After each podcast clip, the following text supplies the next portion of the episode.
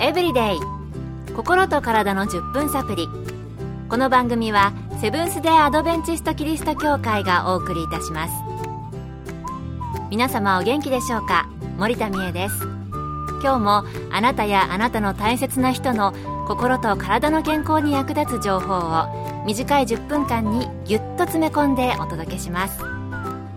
なおこの番組は健康情報番組で医師のアドバイスや治療に変わるものではなくすでに投薬を受けている方病院に通われている方はかかりつけの医師の指導のもとこの番組の情報も参考になさってください。あなたは気絶または失神したことありますか？今日は昨日に引き続き失神のパート2です。昨日は失神の原因や種類などについてでしたが今回は緊急を要する失神について、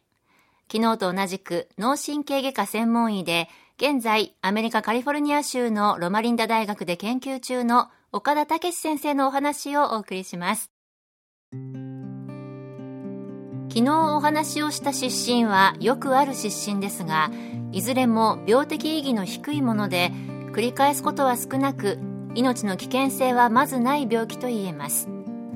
今日は頻度は少ないですが緊急を要する失神について説明します。まず血管が原因の失神で肺塞栓症という病気があります。これはエコノミークラス症候群という名前で有名です。じっと同じ状態でいると足の静脈に血栓ができることがあります。この血栓が足から離れて血流に乗って心臓を通って肺の血管を詰まらせてしまう病気が肺塞栓症です。それによって心臓はうまく血液を送り出せなくなり失神をすることがあります。肺塞栓症のうちの10%から20%程度は失神が初発症状と言われています。次に大動脈解離と言われる病気です。心臓から全身に血液を送り出す時に通る太い動脈が大動脈ですがこれが何らかの原因で避けてしまうことがあり血管が裂けると非常に痛いので痛みにより副交感神経が刺激されたり血管が裂けたことにより脳への血流が一時的に低下し失神を起こすことがあります。最後に心臓が原因の失神ですがこちらは全て緊急の病気と言ってよいでしょう。特に危険な失神で最も多い原因は不整脈です。不整脈は放っておいて大丈夫なものと危険な不整脈がありますが失神を伴う不整脈はまず間違いなく危険な不整脈と言えます。特徴として繰り返す失神や何の要因もなく突然起こす失神は不整脈を疑います。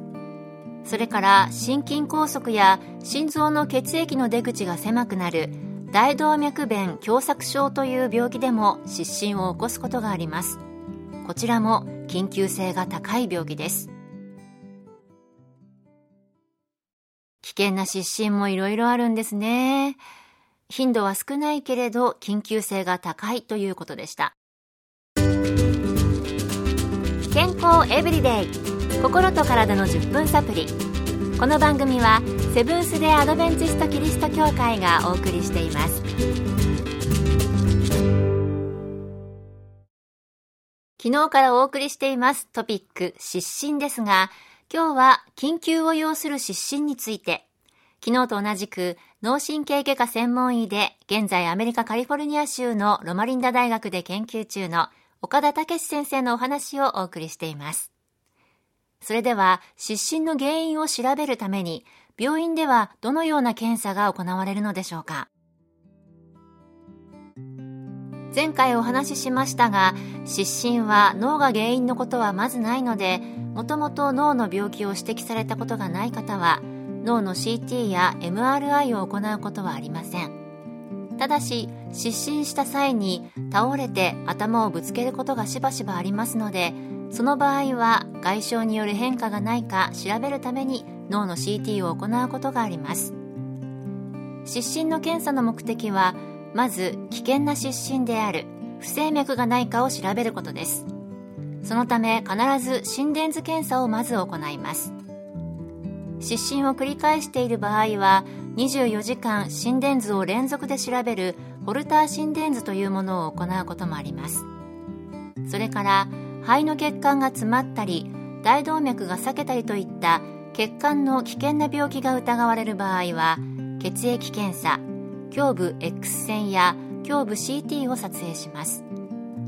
その他のよく見られる危険性の低い失神は状況判断で診断することが多いですが